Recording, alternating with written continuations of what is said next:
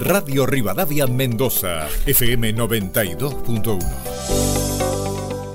Ya comienza Vino a la Carta con Matías Berrondo y Sol Retamal.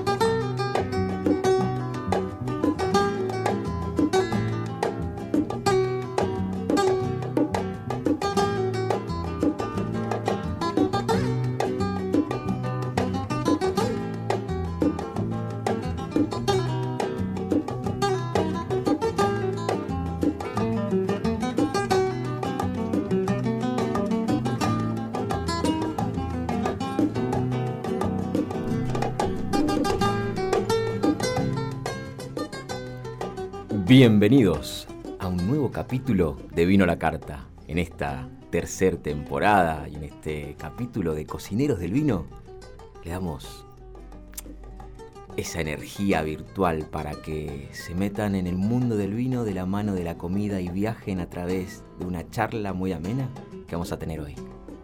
Bienvenidos a esta nueva temporada y nuevo capítulo de Vino la Carta. Ay, ay, ay, llevamos hasta los viñedos. Dame vino, amada mía. Las copas de tu amor, las copas que de tu amor me llenarán de alegría. La Como cada semana, Estamos aquí junto a Sol y a Seba, trayendo, no sé, esa cosita linda que tiene Sol de adentro, en esa voz, en esa ternura, en esa capacidad de, escuchar y sorprenderse en cada, cada capítulo, y a Seba con la música detrás, que es increíble y que obviamente le tuvimos que crear una playlist en Spotify, pero bueno, no. Sa- Sol, buenos días, este sábado, otra vez acá, en Vino la Carta, ¿cómo estás? Muy contenta, muy feliz. Hola gente, qué bueno volver a encontrarnos. Muy feliz, muy contenta, como dijiste vos, constantemente aprendiendo. La verdad que este, esta temporada de cocineros me ha dejado muy sorprendida. Todo el tiempo aprendiendo los viajes de los cocineros, los platos que preparan. A mí me vienen 10 puntos, porque bueno, yo estoy estudiando para somelería y el maridaje me tiene como media, media loca, pero siempre con muchas ganas de aprender. Así que esto nos viene 10 puntos. No, sí, yo lo yo tengo claro y aparte de aquellos que, que todos ustedes que están escuchando ya el programa, que lo siguen por Spotify y van con el hilo conductor, eh, es increíble escuchar de la boca de cada uno de los cocineros, de cada uno de los chefs que están en Mendoza. Y hablamos Mendoza en particular porque en cierta forma, sin querer, eh, es como la capital o el núcleo central que ha traído esto de la cocina a la gastronomía para tratar de alcanzar o nivelar lo que ya se venía haciendo con el vino. Y es fantástico todo lo que venimos aprendiendo. Pues no solo vos, yo también, o sea, Sí. escuchando tanto en el primer capítulo a Lucas Bustos, como escuchando a Juan y sus huertas, escuchando a, a Javi Bustamante, que también estuvimos en la semana un poco viendo su de dónde vino, lo mencionó al invitado de hoy muchísimo en el capítulo anterior. Y fíjate sin querer cómo se van enganchando entre ellos.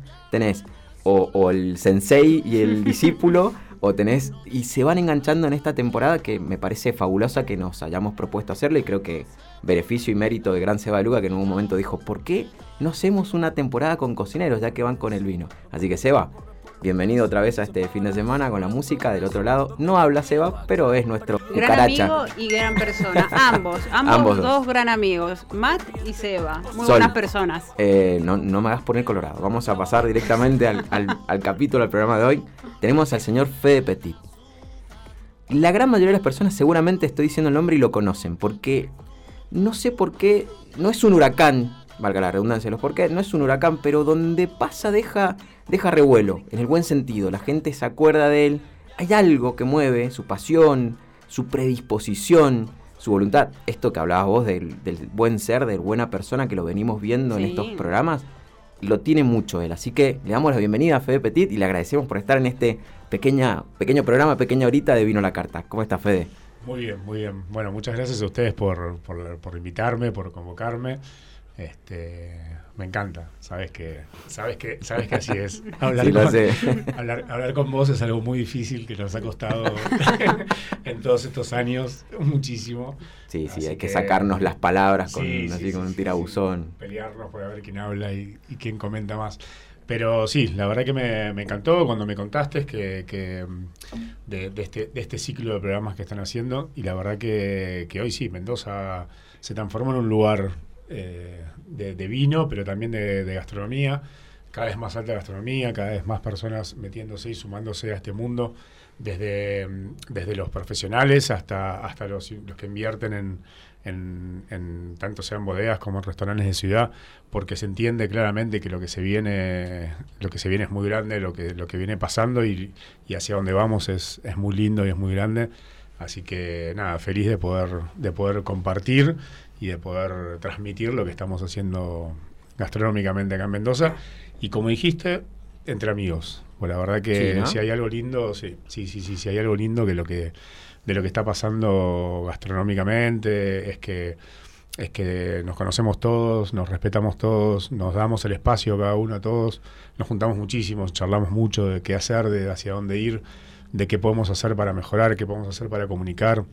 Así que la verdad que es algo, es una de las cosas más lindas que también encontré aquí en Mendoza. Bien, Fe, te puedo hacer una pregunta conociéndote un poco, pero por ahí la gente del otro lado no, no lo tiene tan claro. Pero esto es más personal. Perdón, gente, perdón, Sol, perdón, Seba. Puede ser una pregunta personal. ¿Vos cuando llegaste? Primero que no te, no te saco el tono. Ah, es medio neutral, no es mendocino, no tiene de, de, dónde será este muchacho? Ya te vamos a preguntar, vamos a indagar por tu vida porque vamos es la idea que, que la gente te conozca hoy. Pero mi pregunta puntual, lo que estabas diciendo es, ¿vos cuando llegaste ya existía esa, mm, esa cofraternidad entre chef? ¿O estaba más o menos, era incipiente, no? Te lo pregunto a vos porque vos llegaste justamente en mm. un momento también donde terminó de estallar, creo, todo esto. Bastante bisagra, sí, fue un momento bastante bisagra, donde, donde empezaron a pasar muchas cosas. Em, ¿Existía ya o se terminó de conformar en estos últimos años? Se terminó de conformar, existía, existía, eh, pero bueno, como, como también todos comienzos, eh, hay cosas que, salen, hay cosas que no salen, hay, hay, un montón de, cuestiones que, que, el día a día terminó, terminó por ahí matando la unión de muchos de los chicos. Algunos se fueron, habían, se había hecho un grupo de, de cocineros y de gastronómicos lindo. Algunos se fueron, siguieron sus, sus, sus, trabajos por otras partes del mundo.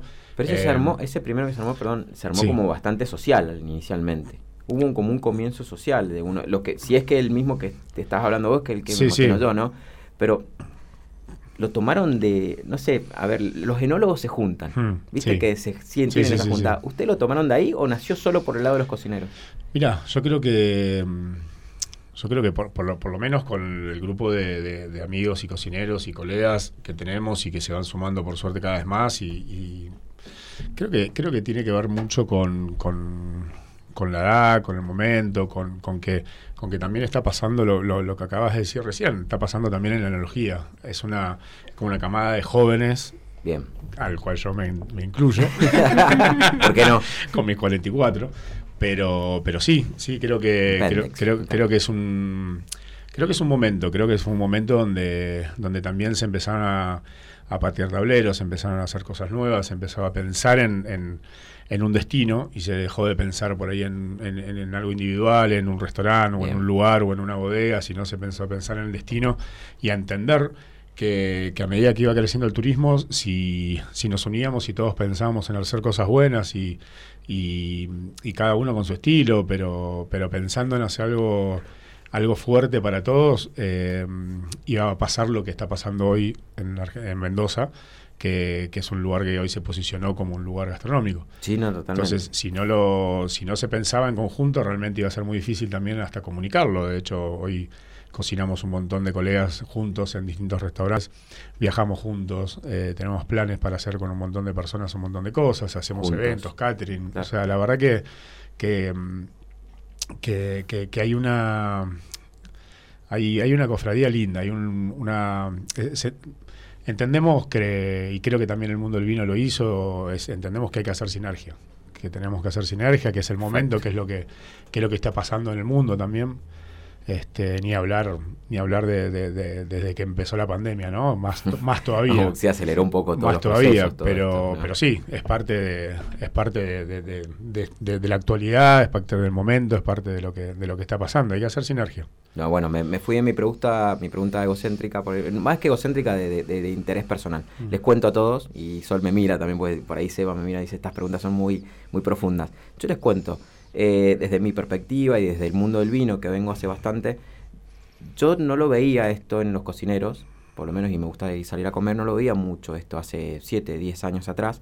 Vi que se armó, yo desde mi perspectiva vi que se armó un poco a la par de lo que se armó en la enología también, en estos jóvenes enólogos y en los grandes, porque fíjate que también los seniors enólogos también se empezaron a juntar. Pero empecé a ver como consumidor una evolución tremenda de las enologías y de la gastronomía. Pero ¿sabes qué me parece a mí? Que hasta un punto más la gastronomía se hace, va más acelerada. Sí, 100%. Va un poquito más acelerada que estos mm. grupos comunitarios enológicos o de enólogos que todavía están prendidos a esa individualidad que los marca. Una empresa que los contrata, un branding, una marca que no puede juntarse con otra. O sea, hoy por hoy, y nosotros lo podemos decir libremente, un chandón no puede salir en las etiquetas así porque sí, si no lo aprueba gerencia o no lo aprueba alguien de arriba, o no puede salir el gerente de chandón haciendo lo que quiera, donde quiera, porque tienen un protocolo de compromiso con la marca, ¿no? Pero no pasa en la gastronomía eso. Mm. O sea, vos podés salir cocinar. Es más, he visto esto, totalmente lo diferente. No he visto invitaciones de una bodega a la otra que me parecería genial que lo hicieran. Che, invitemos al enólogo de Achaval y hagamos un vino este año con, con Cobos. Sí. No sé, estaría genial porque la gastronomía lo hace. a vos te llaman y dice, che, vamos a hacer un cuatro manos. ¿Qué es un cuatro manos? Eh, un chef tiene dos, el otro tiene dos, dos más dos, cuatro, cuatro manos. Entonces, tenemos un cuatro manos. Vienen dos chefs y participan y pueden salir en, X restaurante y no, no hay un problema de litigios de marca de, consumo, no sé si me explico. Me parecería bueno. Y los veo adelantados los chefs. Por eso hice esa pregunta, porque para que la gente entienda, ¿saben a qué nivel está Argentina? Un nivel altísimo. Pero ¿saben qué Mendoza? Hace 10 años no le competía a Buenos Aires por... La, por no había forma. y, no, y no era la idea de competir pero sin querer, se me pone la piel de gallina, pero sin querer... Eh, te juro que a mí también. No, me pasó pero que es verdad, sin querer, hoy hay gente que viene de Buenos Aires que en mi vida me pasó, que viene hace 10 años, yo lo veo mm. por el enoturismo, por el turismo en sí, me dice, Mati, no sé si igual o hay cosas mejores, ¿eh? Mm. Estoy comiendo muy bien, está bien. Justo lo hacen en una medida donde una provincia tan grande como Mendoza la pandemia le golpeó y una provincia no tan grande como, eh, como Buenos Aires y una provincia no tan grande como Mendoza, la pandemia no le golpeó tanto gastronómicamente. Golpeó, pero no al mismo nivel que en Buenos Aires. Yo la última vez que fui vi cosas cerradas. Totalmente, mucho. Y, cosas históricas, o sea, lugares históricos. Acá en Mendoza fueron 3, 4, 5 y poquito más, que no nos enteramos por ahí, pero explotaron 10, 15, 20. De hecho, la mayoría de esos son de una misma persona. claro, de, que cerraron son de la misma persona. Fue una misma decisión. Claro, pero una sola. Fue una misma decisión. Es muy loco, que, que, que una lástima, una pérdida, pero fue un ciclo cumplido. Sí. Si lo analizamos ahora, fue un ciclo cumplido también, y, también fue alguien, que, posicionó y hizo también para, la gastronomía de Mendoza. Bueno, Lucas, y lo traigo a referencia, el que no lo había escuchado, capítulo número uno, fantástico, todas las que tiró, tiró mil frases de esas que vos decís, bueno, tiró una frase que se nos quedó grabado acá en el recuerdo que dice, la gastronomía no, no, no se aceleró, no, no está más rápido, no viene más rápido, realmente se subió la autopista del vino, y por eso tomó, tomó la, la, fuerza, pero también dijo algo muy puntual. Che, Lucas, le decíamos nosotros, vos, el premio a la bodega, que, que no, dice, dice la, obligación y, de, decir quiénes fueron los primeros. El primero fue Malman mm. y Zucardi. Fueron los primeros que ganan los premios, los primeros que trajeron enología y gastronomía a la, bodega y, nobleza obliga, dice. Y muy bien, ¿me entendés? Porque Lucas lo dijo. Y más allá de esto, fue, como decís vos, una punta de flecha tremenda para Mendoza porque era fue reconocida a nivel gastronómico. Bueno, y habló de la Borgón también, porque también fueron las puntas de flecha de ese momento, las decisiones de ese momento. Totalmente, pero fueron, fueron las dos, tres bodegas que, pensaron en ir un poco más, en hacer algo, algo nuevo, en, invertir, en desarrollar, en entender que también y vos que estás que, que, venís del mundo del turismo también te has dado cuenta el, el, la evolución. Antes la bodega eran pocas las bodegas que abrían para el turista era como si no sin reserva ya no te abro la puerta si vos no me reservaste no te abro la puerta. Bueno ha habido una evolución muy grande en el mundo del enoturismo, enorme, enorme, enorme en muy poco tiempo. Fusionó con la gastronomía, yo creo que ahí estuvo, ahí estuvo, el gol, ahí estuvo el gol. Y eso que decís de, que, de que la gastronomía se subió a la autopista de la, del vino, es verdad porque la verdad que las bodegas fueron las que entendieron que con estos casos de éxitos, como, como, como hablábamos de, Malman, de Zucardi, de Lucas con, con Ruca y todo, entendieron que che, esto le, le, generó un valor agregado a la bodega. Después, por default, terminó pasando que, Mendoza se transformó en una, en una ciudad gastronómica. Sí. Pero no era, obviamente que no era el. Por default, me gustó. claro, no era, no era, el comienzo de, bueno, vamos a posicionar a Mendoza gastronómicamente. No. Lo bueno es que un montón de personas vimos que había un montón de, de lugar y de, y, y de campo para poder desarrollar. Eh, para poder desarrollar propuestas, para desarrollar conceptos nuevos, para poder hacer cosas nuevas. Eh, y, y si bien obviamente Buenos Aires sigue siendo la, la, ciudad y la capital, es la capital de Argentina y obviamente es, una mega, una metrópolis. y, el número de habitantes marca, te marca todo, o sea, estás, hablando de, una, de, un volumen exagerado contra totalmente, el resto del país. Totalmente, pero la realidad es que la capacidad que tenés para hacer gastronomía y desarrollar gastronomía en Mendoza es única, porque vos hoy, eh, bueno, hablaste del Juan, Juan, el 90% de sus productos de la carta y estuve almorzando el viernes en el, en el, en el restaurante de él, el, el 90% de los productos son de su huerta. Y así cada bodega y cada restaurante empieza a buscar conceptos y productos y cada vez más productos mendocinos. Y Mendoza tiene todo, todo eso. Nosotros fue un capítulo tremendo de Juan. Viajamos un vuelo, un vuelo, pero bizarro con la huerta y, la, y las raíces. Es que es un, es que es un, es un personaje. Para yo le digo señor Huerta, porque realmente es, realmente lo es. O sea, realmente lo es. El lunes vino, vinieron unos amigos, unos amigos gastronómicos de Buenos Aires y los llevé a comer ahí. Y, y realmente flashearon, o sea, decían, no, no, no, esto es increíble, ojalá yo pudiese tener un restaurante en Buenos Aires esto, ¿entendés? que poder, puedo agarrar, agacharme y saco un producto y lo pongo en un plato. Claro. Totalmente. Y, busco un cliente le digo, ¿qué te gusta a vos? Tal cosa. Voy, a agarrar la huerta y te lo traigo en un plato en, un minuto. Es, esos, esos son privilegios que los podemos dar en, en Mendoza, que nos da, que nos da la, el outdoor por tener mucho lugar al aire libre, por tener mucha tierra, por tener poco edificio, por tener lugares donde, donde tenés eh, mucho espacio al aire libre. y el campo que está, el aire libre está 20 minutos, 15, 30, una hora y media. Exacto. exacto. Nada. Bueno, exacto. Después de pasar por esto, perdón, gente, fue una charla intrínseca, te presento a Sol, Sol te presento a Fede, se pueden hacer un par de preguntas ahí para conocerse y vamos y creo que Sol te va a hacer un par de preguntas para saber quién es Fede Petit, ¿no? Sol, tenés un par de preguntas ahí. Eh, sí, sí, veo que viene muy arraigado al fuego el señor. Así es, así es. Situaciones que a mí me encantan, en la naturaleza, ser asadito en el fuego, así, viste, el pie de la montaña. Totalmente.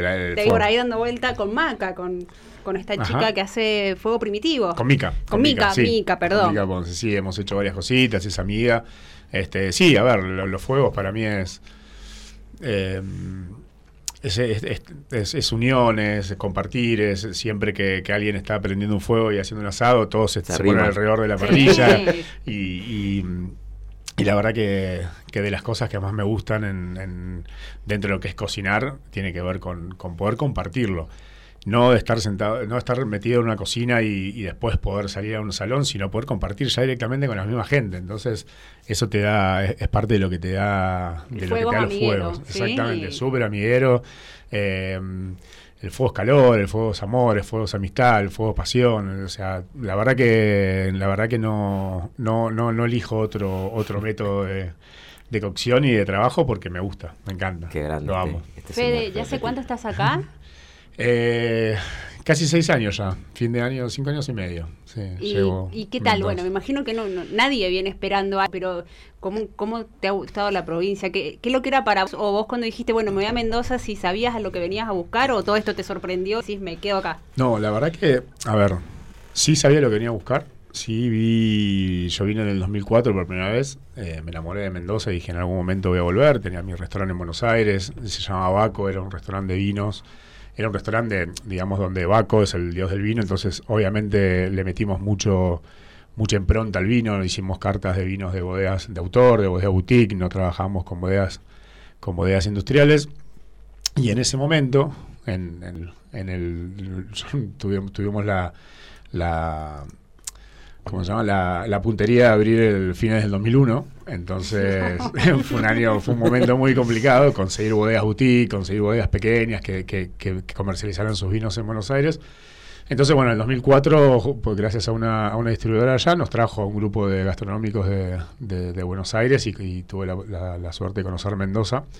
Y, y a partir del 2004 empecé a venir prácticamente todos los años, una, dos o tres veces por año. Me empecé a hacer amigos, venía, eh, tuve amigos que se vinieron de Buenos Aires también hasta acá, y empecé a ver también este crecimiento que hablábamos recién, de que las bodegas empezaban a, apostar a abrir restaurantes, de que, de que se empezaba a abrir un mundo que en Buenos Aires estaba eh, bastante destruido, porque la verdad que la cantidad de gastronomía que había en Buenos Aires era demasiada competencia y se había caído mucho el rubro, bueno, y vi, vi que acá se podía hacer y desarrollar. Y como gastronómico venía el mundo del vino, la verdad que era un Claro.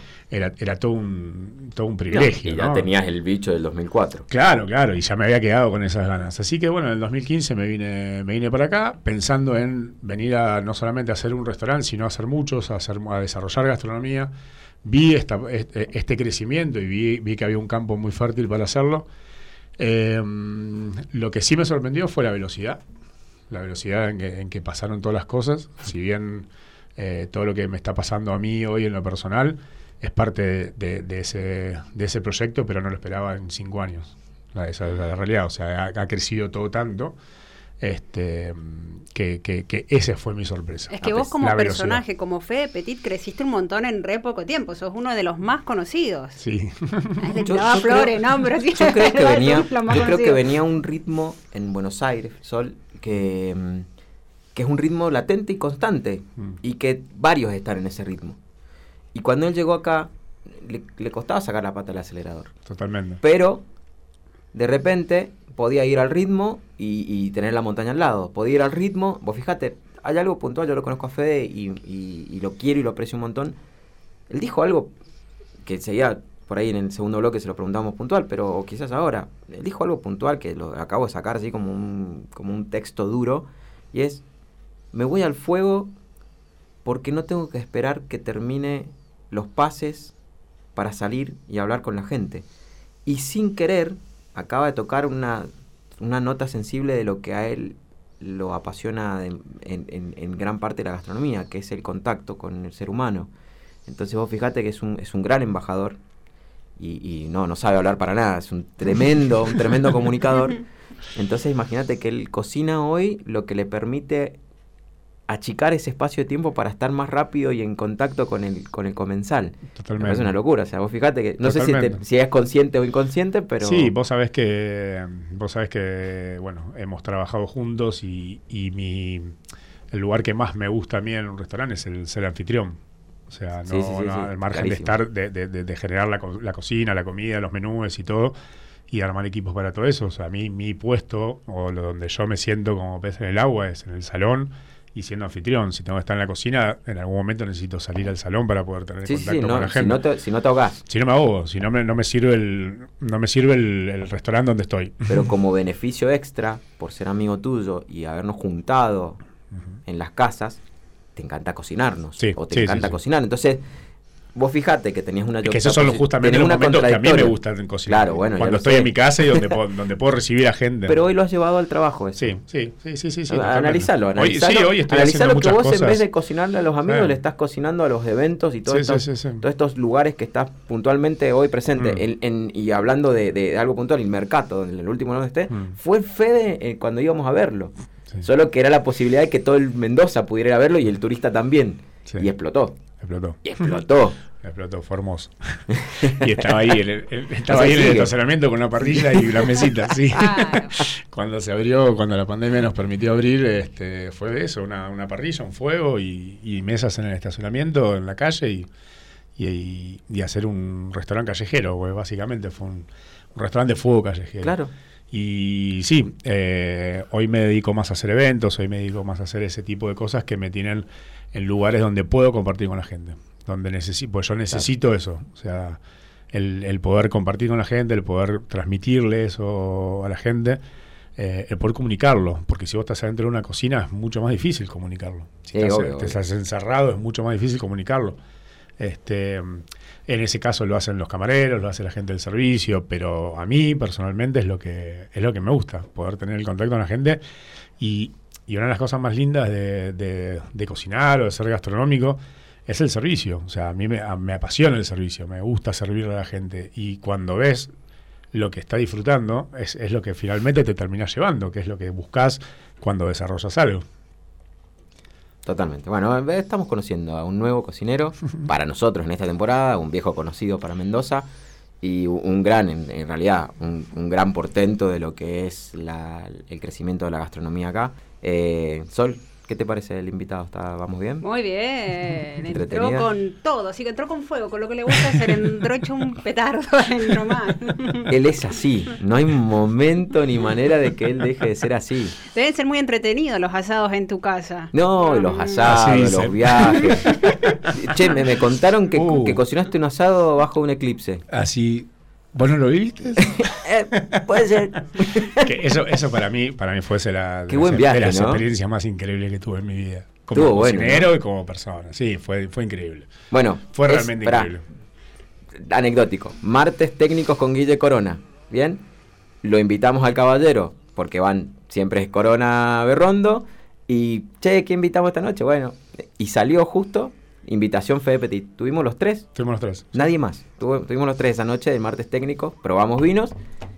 Y sale Guille, bueno, Mati, con lo del viaje a fin de año. Y, y- y nada, Fede dice, che, ¿a dónde van? Y vamos técnicamente, un par de técnicos agrónomos al sur. ¿Al sur qué sur? A- hasta Esquel, hasta Trebrin, Chubut. No, una semanita. Che, nos vamos. Sabina. ¿Y hay lugar? Sí, sí, sí, hay lugar. Ah, mirá, no hay ningún chef. No hay ningún cocinero. Bueno, ¿querés ir, Fede? ¿Querés ir? Y ahí nació, o sea, ahí empezó nació, el sí, sí, sí, bichito. sí, sí. Ahí nació. bueno, nada, terminaste cocinando bajo un eclipse en Argentina, en el medio de En Argentina. el medio de la nada. En el medio de la nada. nada. Y con un viento, ¿te acuerdas? Terminó Bueno, el eclipse y de repente se levantó un viento. Pero qué, qué experiencia increíble. que qué lo, que lo experiencia generó el mismo, el mismo lugar, El un mismo- momento el mismo- de, de ocaso completo. increíble. Bueno, habían 12, entre 12 personas, entre técnicos, enólogos, el único cocinero, el caballero, y un Digo, tal Berrondo que no sé qué hace. Che, pero- vamos a, vamos a hacer unos sanguchitos. Le digo, no, Claro. no, no, déjame, déjame que prenda un fuego. Pero claro, obvio. Claro, ¿cómo vamos a llevar, cómo vamos a llevar sanguchitos al eclipse?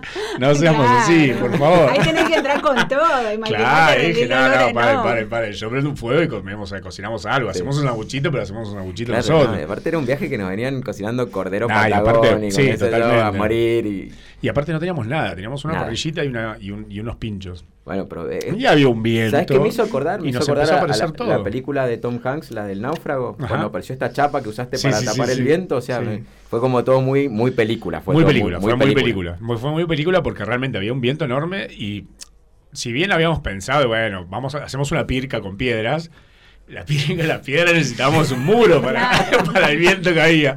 Ninguna pirca nos iba a ayudar a, a frenar el viento. Y donde frenamos había un tercio de tacho de, de- de los de, De 200 litros. de los de 200 litros. de- había un sí. tercio de tacho tirado en el piso donde me entró justo.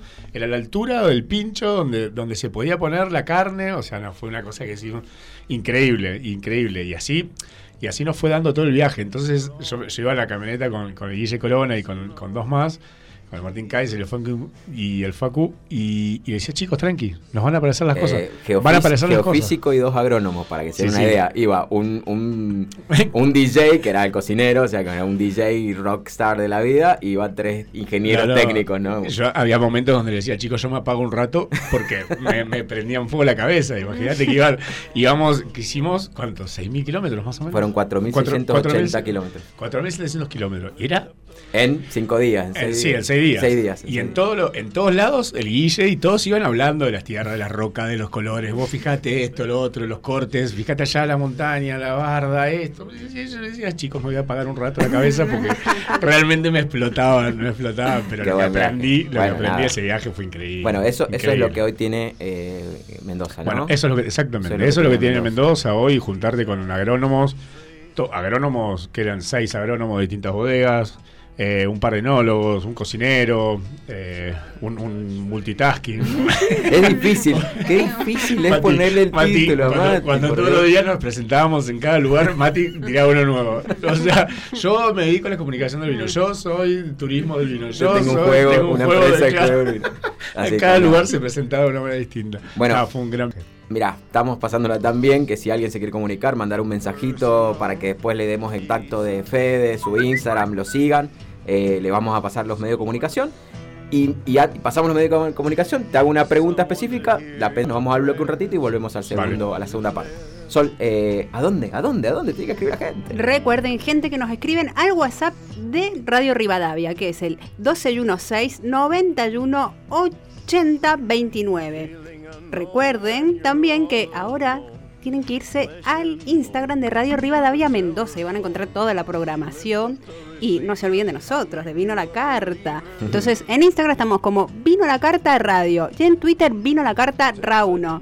Acordate que nos puedes seguir desde cualquier parte del país o desde donde estés a través de www.radiorivadaviamendoza.com.ar. Ahí en la página vas a poder también descargar la aplicación, porque estamos en todos, ¿o no, Matt? Sí, estamos en todos En lados todo, todos los medios de puedas comunicación acaparamos. Inclusive salimos en vivo también en Spotify, así que nos puedes escuchar ahí de forma directa. Nah, un golazo. Fede, Dime. ¿bajamos la música? ¿Quién es Fede Petit? Volvemos y nos dice quién es Fede Petit. Jesus. Someone to hear your prayers, someone who cares. Your own personal Jesus.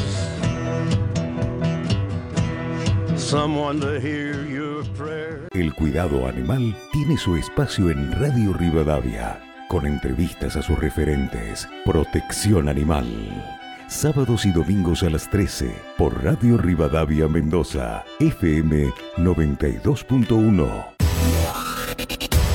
Así son las mañanas de Radio Rivadavia. Información, actualidad y análisis. De 6 a 9 llega Luis Majul para empezar el día bien informados. De 9 a 12 vuelve Eduardo Feynman. Toda la información que nadie se atreve a dar. A las 12, el estilo único de Babi Echecopar. Y por supuesto, durante toda la programación, la presencia del rotativo del aire de Radio Rivadavia. Con identidad y con lo último en la información. Radio Rivadavia, todo lo que pasa. Todo el día.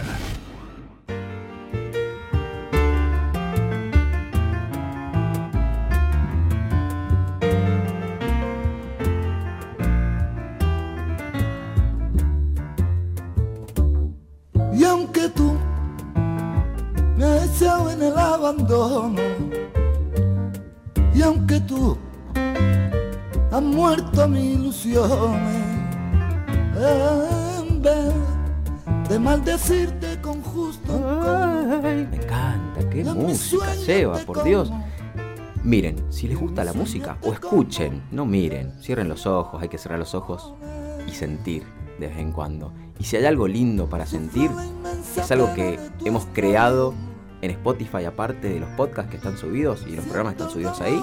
También tengo una playlist donde están todos estos temas que pasan en cada programa.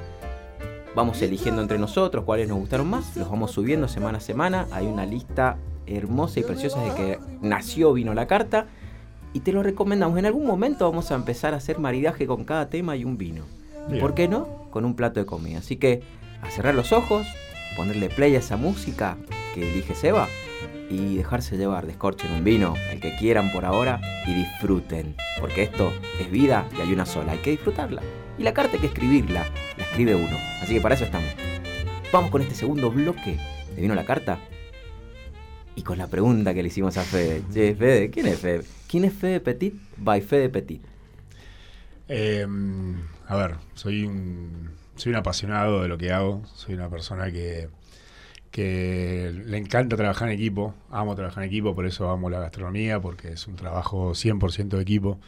Eh, como siempre lo comparo con, con un, con un equipo de fútbol. O sea, necesitas un director técnico, pero también necesitas arqueros, dos, cinco.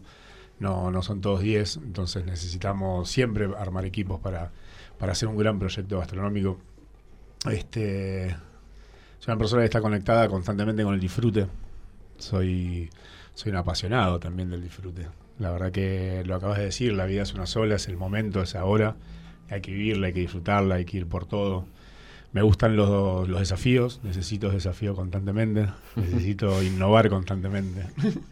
este, vos lo dijiste, soy una persona con muchísima energía, con muchísima energía y, y, y bueno, no, no, no, no puedo estar muy tranquilo. No en estar vida, no puedo estar Hay muy que, hay que, qué bueno tener la energía para poder, para poder gastarla en cosas que uno encuentra Totalmente. lindas, ¿no? Totalmente, totalmente. Y a lo largo de, este, de estos años y de todos mis trabajos y todo, eh, he aprendido también a, poder manejarla.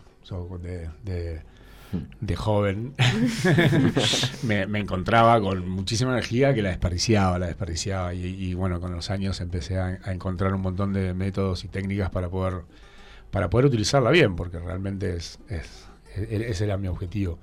Este, soy, soy un buen amigo, soy un gran padre. Cosas que, que amo, que amo. Mi hijo ya mayor de edad. Fuimos, No, pero muy loco. padre e hijo muy, loco. muy chiquitos. Sí, padre. Sí, Porque eh, vos como que tu elección ha sido ser padre, no, no pareja. total. En ese o sea, no digo que no hayas, pero tu, tu energía iba tanto a tu, Mm. a tu pasión, a lo que hacías, que fuiste padre, Sí. op- optaste ser padre, pero Mm. sobre padre y carrera, eh, la pareja quedó un poquito en tercer lugar. O Sí. sea, en algún momento. Sí, y, sí, y- sí, sí. y nos pasa y es cosa de la vida, o sea, es Totalmente. normal, son las elecciones, pero es donde te ha llevado también donde estás hoy. Totalmente, Hoy totalmente. estás, hoy estás en ese en ese canalización energética, está re linda. Bueno, me encantó, me encantó su, su quién es Fe Petit by Fe Petit y y qué tendencia o qué a ver, no sé si decirlo así con esta pregunta, pero cada uno de los que han venido nos han dicho, yo creo en esto de la gastronomía. Viste que hay líneas, hay movimientos, Mm. hay filosofías. Bueno, Juan no, no, no, no, no dijo de su creencia absoluta en la huerta, Claro. que no significa que los demás chefs no cocinen de producto, pero bueno, por ejemplo, eh, hoy Lucas, que ha ido creciendo, el equipo de Lucas y lo que están haciendo, por ejemplo, en Espacio Trapiche es kilómetro cero puede estar de moda o no, no importa. O sea, son, viste que son tendencias. Como en la enología pasa que te vas a escuchar mucha gente sin intervención o poca intervención, menos sulfito. Antes era madera primer uso, antes era Claro. por gravedad. ¿Me entendés? Y iban, an- era, antes era solo terroir o. ¿Me entendés? O, o Sí, sí, definir o la- o 24 tipic- o veces madera, O y- 24. sí, sí. Son momentos, pero viste, hay gente que después se acopla, lo entiende, lo- la, la asume esa filosofía y la mantiene, ¿eh? Sí, totalmente. ¿Qué, A ver, ¿Qué filosofía tiene Fede Petit con la gastronomía hoy? ¿Cuál es tu, Eh, cuál es tu filosofía? A ver, para mí la... Hoy. la- hoy, hoy. La gastronomía, para mí siempre, siempre lo defino como, como una fiesta, ¿no? Ok. La gastronomía tiene, tiene que ser una fiesta, sea un restaurante, sea un evento, sea un bar, sea un boliche, lo que sea. La gastronomía tiene que ser una fiesta. Eh, tiene, es, la, la gastronomía para mí es abundancia, es compartir, es, es felicidad, es disfrutar, es una fiesta. A nivel conceptual, sí, obviamente compartimos todos el tema del kilómetro cero, es una tendencia mundial, pero no solamente porque sea una tendencia mundial, sino porque no hay nada mejor que comer productos frescos. Hoy todos queremos saber de dónde viene todo, eh, leemos las contras etiquetas, la, la gente joven cada vez más, o sea, ya eh, al margen de, de- de encasillar en un veganismo, vegetarianismo o lo que fuese, quieres saber de dónde viene lo que estás comiendo, lo que estás tomando, lo que estás, lo que estás comprando. Eh, me parece que, que sin duda Mendoza eh, es una provincia que tiene, como hablábamos al principio, un montón de, de producto, de producto propio. Mendoza entendió ese concepto, me parece. O está Es que entendiéndolo. Mendoza, Mendoza lo está entendiendo porque lo tiene. sí. O sea, tiene todo. Si vos, si vos querés hacer una, una gastronomía entera de productos Mendoza, lo puedes hacer. No necesitas nada de ninguna, de ninguna parte. Y de hecho, yo creo eh, que así tiene que ser. tal cual. O sea, que hay, que hay, hay conceptos gastronómicos que no deberían estar, porque, porque terminan no siendo buenos, porque los productos no son, porque vienen congelados, porque vienen no, no, no, están frescos o no están tratados, entonces finalmente estás utilizando productos eh, eh, industriales, por decirlo de alguna manera, en, muchos de esos casos. Entonces, eh, me parece que Mendoza tiene todo eso, Mendoza tiene que ir hacia, hacia ese lugar. tiene que potenciar muchísimo más y educar muchísimo más a la gente, al mendocino. Una de las cosas buenas que pasaron en pandemia es que el mendocino conoció a Mendoza, lo cual fue una gran noticia y algo, sigue- y algo buenísimo. sí, sí, ¿no? lo sigue conociendo y, y- y- y uno le dice al otro, pero que no fuiste a Malargüe, que no fuiste a Los Molles, pero que no, no te fuiste a San Rafael, no conoces eh, la carrera, Potrerillos, o sea, había gente que no conocía Potrerillos estás a una hora de viaje. Sí. Eh, pero bueno, me- me- siempre me recuerdo cuando yo vivía en Buenos Aires, creo que fui a, o sea, al Cabildo una vez en el colegio, después no, nunca más, Claro, claro, nunca más bueno, fui al Cabildo. eh, o sea. también, exacto, Entonces exacto. te pasa un poco eso, Sí, ¿no? Es como, sí. yo miro la montaña todos los días y Claro, me maravillo pero- y el mendocino la mira Claro. como la desde que nació, Claro. entonces es parte de su, de su, de su visual diaria, entonces poquito Pero más grande, ¿no? todas estas cosas, por ejemplo, bueno, y los cocineros que han venido acá, despiertan eso de volver a mirar a la montaña. Eso es lo que me, me ha pasado a mí como oyente, si fuera el oyente, por ejemplo. Sí. Porque yo decía, bueno, si vamos a hacer no, eh, charlas, no nota, perdón. Y es como No que es como que realmente los escuchamos a ustedes y te dan ganas de volver a conectarte con Mendoza, Mm. porque nosotros nos estamos perdiendo un montón de cosas que ustedes lo están trayendo en cada plato o en cada situación que la tenés ahí. Totalmente, totalmente. La montaña, la montaña es, es, es magnitud. O sea, la montaña es, es, es lo que te da, es algo que te da, que te muestra que, que quiénes somos. No todos tenemos O sea, el privilegio de tener el Aconcagua, no todos tienen el Totalmente. privilegio, el No, privilegio de que lo- Sí. los vinos eh, estén con agua, o sea, se puedan regar con agua de la Aconcagua. La o sea, estamos hablando de algo que es Mm. tremendo. Sí, sí, sí, totalmente, ¿Qué, totalmente. qué Tenemos, se siente cocinar en la montaña? Ahí, en el medio de nada. es hermoso, es hermoso. Porque vos, a ver... me- Yo estoy cocinando eh, mucho Hoy estás, hoy montaña, estás sí. cocinando muchísimo. Sí. Fuegos grandes, aparte Sí. complicado porque hay que tener que construir la cocina. Sí, sí, sí, sí, sí, es- Que no son existe. cocinas nómades, son cocinas nómades, Sí. son fuegos nómades que van de un lado a otro.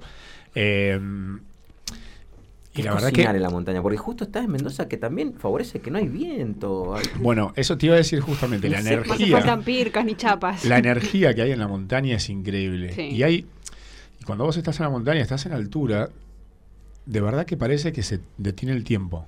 Qué loco. O sea, es re loco, es una sensación increíble. Si vos te callás y, y, y dejás escucharte, el, el- parece que el tiempo está detenido.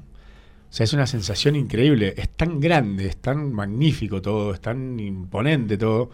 eh, y no vuela nada, no hay una, no hay, es raro que haya viento y estás por ahí a 2300, 2400, 2500 metros de altura y no hay, vos te imaginás, bueno, de, te va a volar, no, no, no hay viento, no hay nada, por ahí A de menos que repente- baje el sonda, pero no. Está bien lo que baje el sonda, pero de repente, no sé, ves, ves, ves un cóndor, pero no, no, no, no más. No, O que sea, no, ¿qué ruido hace el con Claro, cero, nada, va, sea, va- eh, va justamente, cortando el- va cortando el viento y va como en esa paz, ¿no? Como en ese tiempo detenido. Es maravilloso, es Va maravilloso. suspendido en el aire va porque planea en el aire. encima. Claro. Es increíble, la verdad que la verdad que para mí la montaña es algo que mm, todo, hice muchas temporadas en el mar, fui a- hice temporadas en Mar del Plata, en Pinamar, en Punta del Este, trabajé muchísimo en la costa, eh, veranieta, casi toda mi vida en la costa argentina, y, y- y el mar es como infinito, es re lindo, súper lindo, pero la montaña la tenés que te enfrente. La montaña Sí. es la magnitud enorme. Al mar que no tenés, podés mirá. meterte en el medio del mar a Claro, cocinar. En la montaña hay, exacto. hay puntos donde te sentí en el medio de la montaña cocinando. O sea, Totalmente. en realidad estás en el Estás en medio el medio de la montaña montaña cocinando. Totalmente. Y, y no es tem- y no es- compartiendo con la gente, flasheada. y no es por temporadas. Y no es por temporada. La, magni- la de magnificencia de sí. Mendoza que en pleno invierno te puedes clavar un asado de mediodía. Con Esa es la que hay. magia que tiene, exactamente. Esa es la magia que tiene Mendoza. O sea, la otra, la última vez que, hace poco, hace dos, tres fines de semana, que nevó mucho, No, sí. estuve, estuve a 2500 metros en remera, cocinando. Y todo nieve, nevado. y nevado, nevado por todos lados. O sea, por donde pasabas, pisabas nieve. Pero hicimos un. Pero estás de remera. Y estaba de remera. Con calor. Decís, No- esto es maravilloso. A ver, gente, no, no lo sabemos apreciar a veces, ¿no? Porque No. estamos a Bueno. nada, al nada, a la nada, yo, creo nada, que, ¿no? yo creo que, bueno, eso es lo que decíamos antes, ¿no? El mendocino empezó a apreciar Mendoza hoy de una manera, me acuerdo, me acuerdo el primer año que trabajé con, con Ale Vigil, eh, estábamos una tarde eh, con, con un amigo, con otro colega, con Sergito Caro, eh, estábamos entre el almuerzo, después del almuerzo, preparando, preparando la comida para la cena, eh, teníamos, recibíamos gente ese día en, en casa Vigil, y, y nos sentamos en un momento a ver el atardecer en la, en la montaña, ¿no? O sea, era como, wow. Una locura. Y llega Ale y dice, ¿qué les pasa? Con las lágrimas y los Claro, claro, ni, ni le, le señalamos. Claro, como ya está, diciendo, no le- no le- eso. no le dijeron o nada. sea, ¿no, no lo ves? Sí, sí, Decía, ve, "Ay, ve". bueno, todos los días de mi vida, sí, claro, o sea, es, es, es así, Bueno, porque por todos ahí el mendocino lo siente de esa manera. Todos pero- los días de su vida, pero hoy postea una foto bueno, de amanecer y atardecer. Totalmente. Todos los días. Todos los días, todos los días. Para hacerse totalmente. entender de que, que no es normal. No, totalmente. Que no es normal. totalmente. Pero, pero eso es, es justamente lo que estábamos hablando recién. El mendocino se, se- se apropió de Mendoza hoy de otra manera. Si bien yo creo, y esto lo vengo diciendo siempre, el mendocino es muy arriesgado de su, de su tierra, de, Sí. su, de su lugar, este, creo que él lo está disfrutando de otra manera. Se está dejando fluir, ¿no? Se está dejando Y, ser.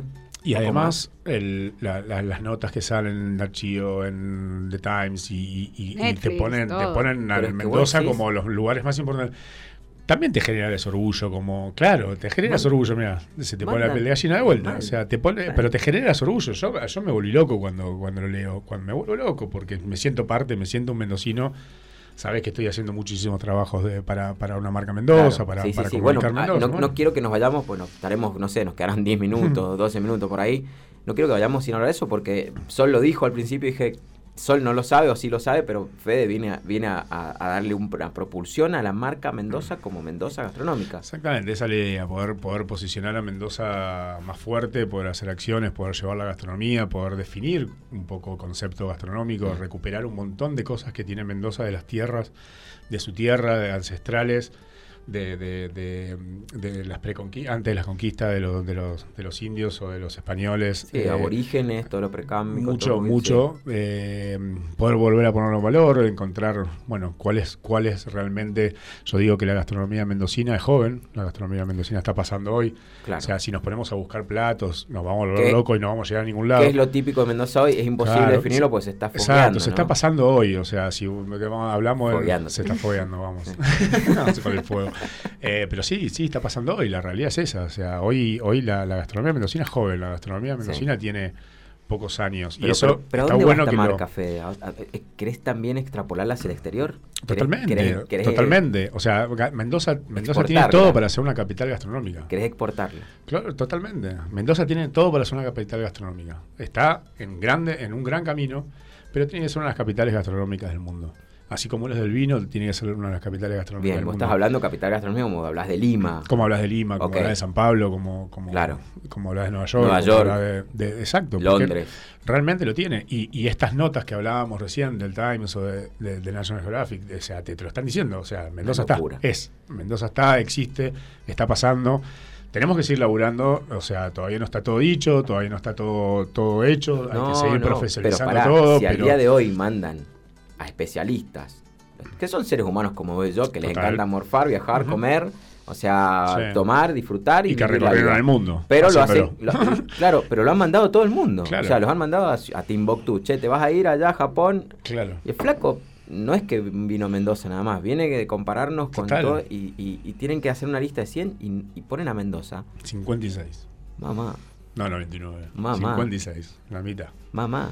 Impresionante. Porque, Impresionante. porque es una locura. ¿Y en cuánto pasa. se gestó esto? Impresionante. 10 años más o menos. Ah, sí, o sea, de verdad, cuando yo llegué tenías algunos restaurantes, pero, pero sobre todo al margen de lo que es restaurantes bodegas en ciudad, vos tenías, si querías buscar un delivery, tenías lomos, tenías Claro. pollo, La- tenías la- empanadas y pizza y no mucho más. O Sí, sea, sí, hoy sí. tenés comida de 20 países. La salida de. O sea, hoy era- cambió sí. completamente la gastronomía No, en toda la provincia, ¿no? Igual la cuarentena fue como una ventaja este último año, porque es como que se, se pudo complementar eso del mendocino, da por obligación se tiene que caer en Mendoza, y a la vez todo lo que es la gastronomía como que entendió eso, hasta los precios comenzaron a bajar, encontrás y vas a comer tres pasos hasta por 1.500 pesos y, Sí, y sí. comes muy bien, que tal vez antes no pasaba, y es como... Tengo la oportunidad en vez de comerme un lomo, sin desprestigiar el lomo, pero prefiero irme a comer un menú de tres pasos Claro. en el centro, en la vereda, divino lugar, y vos decís, y todo eso se conjugó con la cuarentena, digamos.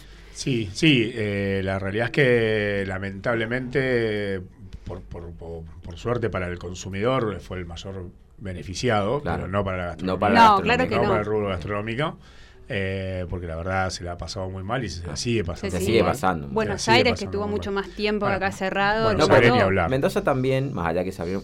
Mendoza pasó esto, fue una, una un fue como un, una reafirmación, una alianza que se había roto del mendocino con, con los puntos de consumo de gastronómicos, de visita, de relax, de, Sí. de fluidez.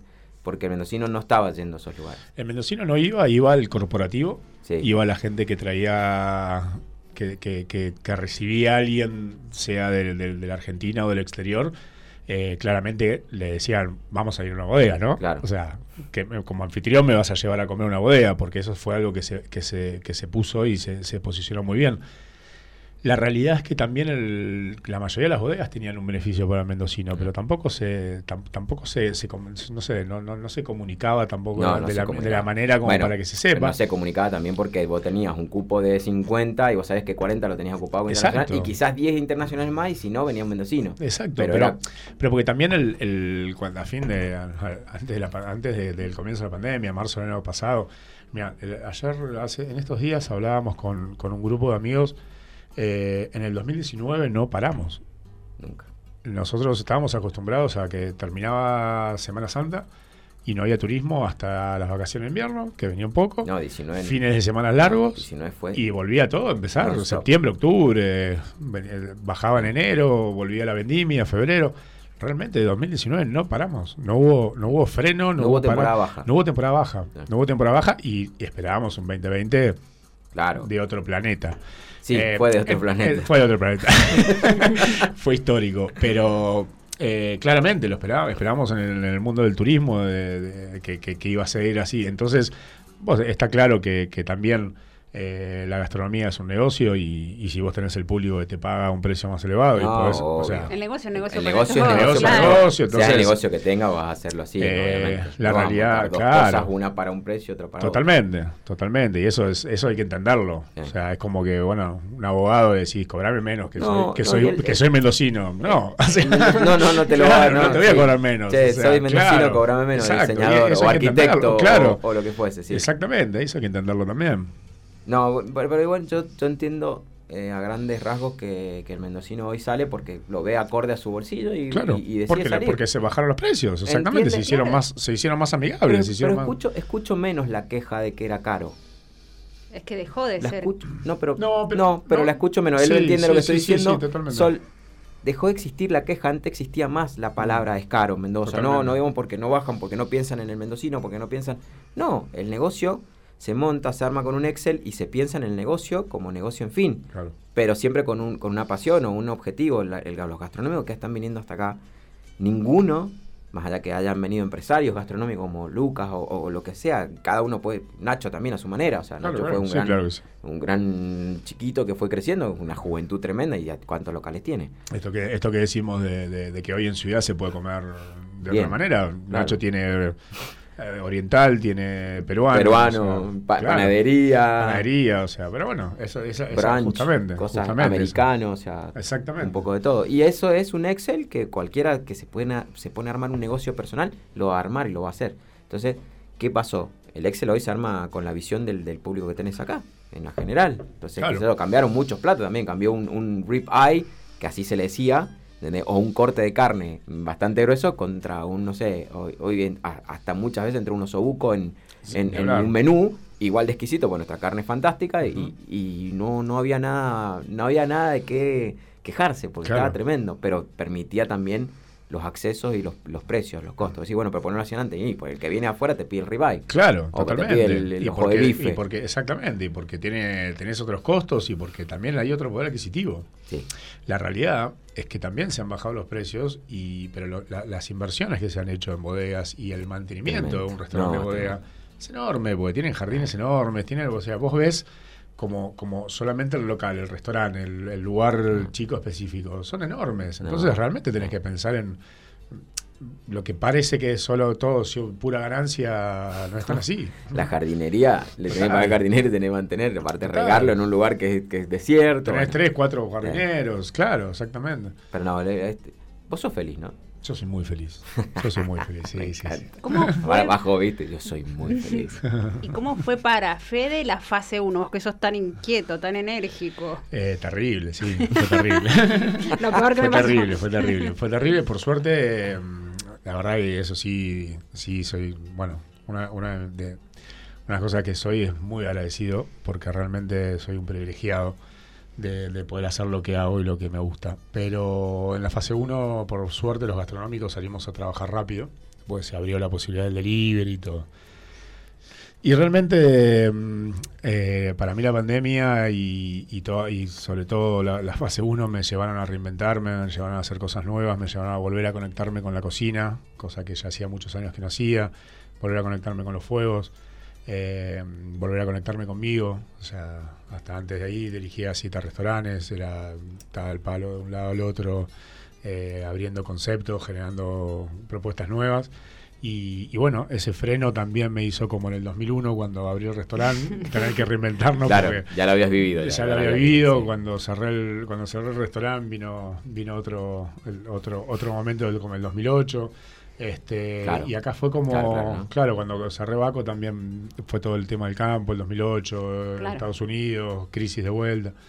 Este, y esto fue una, fue una, pro- una, una oportunidad de reinventarme y de poder hacer algo, algo nuevo nuevamente, de tener un desafío nuevo, algo que me, que me movilice nuevamente. Así que, obviamente, salvando todo lo que, lo que ha pasado, no, yo creo que para muchas personas eh, todo este parate y todo este freno nos, nos, nos dio una vuelta una vuelta de rosca nuevamente. Sí, ¿no? impresionante. O sea, poder conectarnos de vuelta con, con, con- con las bases, con, como te decía, volver a, con volver a cocinar, volver a conectarnos, dejar de estar eh, 24 por 7 sin parar, sin haciendo cosas que ya ni te acordabas que las hiciste, porque era tanta la vorágine del día a día que terminabas el día y decís, pará, hoy fui, así, hace dos horas estuve ahí. O sea, realmente ya ni, ni siquiera terminabas, Qué loco. terminabas viviendo y disfrutando lo que te estaba pasando, porque vivíamos al palo. Sí, es verdad. Y bueno, y ahora vuelvo para atrás, eh, y también como, como oyente, si salgo de esto, eh, que, que es cierto todo, y a la, lo que decís vos, no paramos nunca. Y vos decís, y bueno, por algo también a veces es costoso para nosotros, pero ustedes no paran nunca. Mm, Los no. que se dedican a la gastronomía, nunca. 24-7 Non-stop, están Sí. dando todo. Sí, sí, sí. Sí, No, Sí, no. eso es un rubro que, que, que realmente siempre le digo lo mismo a los que quieren, muchas veces me llama gente, quiero invertir en algo, decir, pero ¿por qué lo harías? ¿Por qué invertirías en gastronomía? ¿Vos sabés lo que realmente Claro. la gastronomía? O sea, y eso no es... Y eso no es algo de decir, bueno, eh, nos estamos inmolando en la gastronomía. No, o sea, si sos un apasionado, lo vas a disfrutar enormemente. gente que Claro, o sea, yo lo que- disfruto tenés que ser un enormemente. apasionado, si no Pero, pero tenés que ser un apasionado, Sí, porque sí. si realmente no te gusta, la vas a pasar mal. Bueno, son puntos de inflexión que tienen igual que la, que la analogía. ¿Por qué ibas a hacer vino, flaco? Cualquiera te pregunta, che, ¿quieres Claro. vino? Exactamente, no. si no son apasionados, se nos fue la hora. Oh. Bueno, nada, Bueno, agarra esas cositas, ¿viste? Mil preguntas por hacer, mil preguntas Sí. por decir. Muy agradecidos de que Fede exista. Si no existiese, sería una persona de las que yo digo, si, si Fede, no exist- Fede Petit no existiese, sería una de las personas que habría que crear. Así. Habría que construir y crear y, y tenerlos acá en vida porque y lo tenemos en Mendoza, así que agradecido gente de tenerlo acá. Fíjense que de afuera quiere exportar Mendoza, quiere explotar, quiere que el mundo viva Mendoza como él lo vive y como él se apasiona de, de Mendoza. Vamos a pasar un poco de lo que él hace en las montañas, esos fuegos, esa calidez. Fede de mi parte y gente de mi parte, qué placer tenerlos cada capítulo, cada semana en esto que es Vino la Carta, en esta creación de la carta entre ustedes y nosotros, todos juntos. Y Fede, te agradezco un montón, amigo mío, que te quiero un montón, pero acá profesionalmente en este espacio de radio ha sido un privilegio tenerte. Gracias por aceptar esta invitación y por, por hacerte presente. Le dejo a Sol que, se, que diga algo ahí, te despida y después dice una frase nuestra, pero es un, es un privilegio tenerte acá en Vino a la Carta. Gracias, Fede. Estuvo buenísima la nota. Me- seguramente si te hubiera conocido en otra ocasión nos hubiéramos reído. Sos re chistoso vos. sí, vos debes ser re chistoso mal. sí, sí. Bueno, gente, ha sido un placer estar con ustedes nuevamente. Y como ya decimos del comienzo de Vino a la Carta, el vino no sobrevivirá. Así que ya sea que tomemos o no vino, él va a estar ahí presente siempre. Porque mientras un viñedo de frutos y un loco decía cosecharlas, el vino siempre estará. Así que disfrutar de este mundo que hoy es real y verdadero para todos nosotros, pero siempre con mucha responsabilidad. Hasta el próximo fin de gente. Saludos.